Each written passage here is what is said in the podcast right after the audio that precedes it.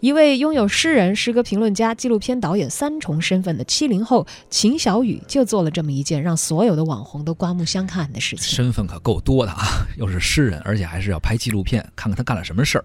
一月十号晚上十点，一直到一月十一号的晚上十点，二十四个小时，秦小雨向一个前所未有的记录发起了挑战，叫做“我的诗篇二十四小时诗歌生存挑战”，全网不间断的直播。一个跨界的诗人秦小雨和包括吴晓波、梁文道等。等诸多领域的名人嘛聚首在一起，他们其实就是探讨一个关于诗的问题。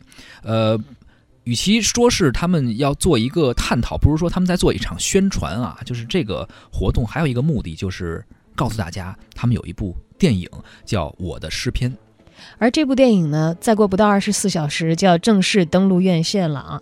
我其实可以很自然的想到，既然它是以诗为主要表达对象的一部电影，理论上不会获得商业院线大面积的排片。对，因为诗歌其实也是比较小众的，跟原来不一样。原来就是诗歌比较兴呃兴呃盛盛的兴盛的时候啊，那个时候，呃，它算是一个精英文化里边的一个代表。而到了当代来说，好像诗歌一直在。用怎么一个词儿来说呢？就是不是那么的繁荣吧，不是那么繁盛。现在说谁写一首诗，或者说一首诗大火，受到很多人的关注，好像并不多。你火还能火得过李白吗？对吧？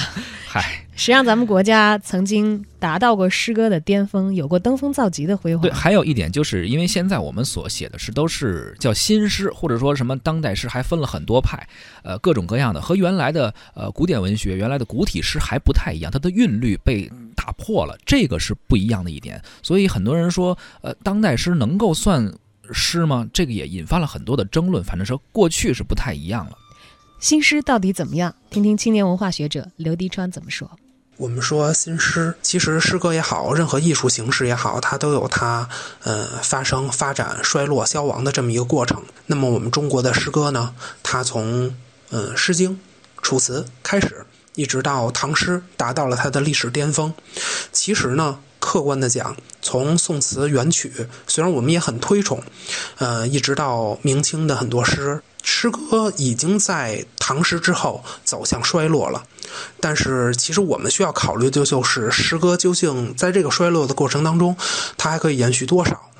那么，其实二十世纪以来的新诗就是在这个过程当中的一种探索。在这个探索的过程当中呢，我觉得它也有一些极个别值得肯定的东西。先说这些值得肯定的东西啊，就是它有一些新的意象。那什么是意象呢？比如说我们读到《白平洲》，那么会想到送别；比如说我们看到月亮，会想到说人有悲欢离合，呃，月有阴晴圆缺。这些东西都是一些意象。就是当我们看到一个诗歌当中提到的一种呃具象的东西，会有一种抽象的情感。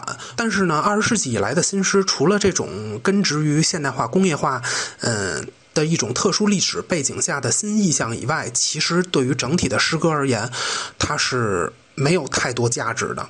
呃，直言讲，我觉得二十世纪以来的诗歌真的就是垃圾。如果我们尝试着站在未来人的视角上去看待。诗歌史，我认为，嗯，这就是一个比较冗长的呃垃圾市场。他在尝试去突破诗歌的形式美，这种想法是正确的。可是，当他完全突破了诗歌的形式美之后，突破了平仄，突破了格律，嗯，他就没有形式可美可言了。那如果一个艺术它没有了形式美，它完全没有形式美，那它的价值又该依附于何处呢？审美与实用啊，是一个基本对立的两个方面。那么，二十世纪以来，包括诗歌在内的很多艺术，它都试图在弥合，嗯，这两个对立面之间的这么一种鸿沟。但事实上，如果审美与实用、艺术与生活完全合二为一，就像诗歌。嗯，也好，很多艺术形式也好，它的创作都不再需要一种理论支撑，或者是不再需要一种基本的技法的培训。嗯，这个是很危险的，因为我们已经很难从很多新诗当中去读到诗人与普通人之间有什么区别。这样的话，诗与生活虽然它能够非常直观地反映生活当中的一种东西，呃，一种情感，可是它的价值又在何处呢？如果诗歌仅仅变成了只是生活的话，那诗歌存在的意义又是什么？我们直接去读生活就可以了。我们为什么还要读诗？我们为什么还要写诗呢？因为我们每一个人都生活在生活当中，我们都在过我们的生活。那难道我们的我们在过生活的过程当中，我们都是诗人，都在写诗吗？这肯定是不对的。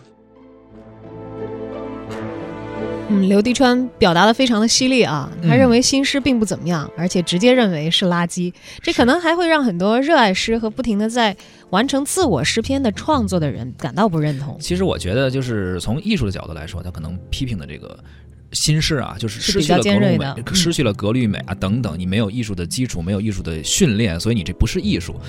所以有时候我也在想，它的价值在什么？刚刚他也提到了有一些关于意象的一些表达的一些价值，而我想到的可能就是它的一些对于当代人的情感的抒发或者一些精神的寄托，可能能起到一些作用吧。但是它是是不是诗歌？我觉得它可能更多的时候，我更愿意说就是写了一段文字来表达自己的情感，而非说它是诗。反正我倒也不那么的认同。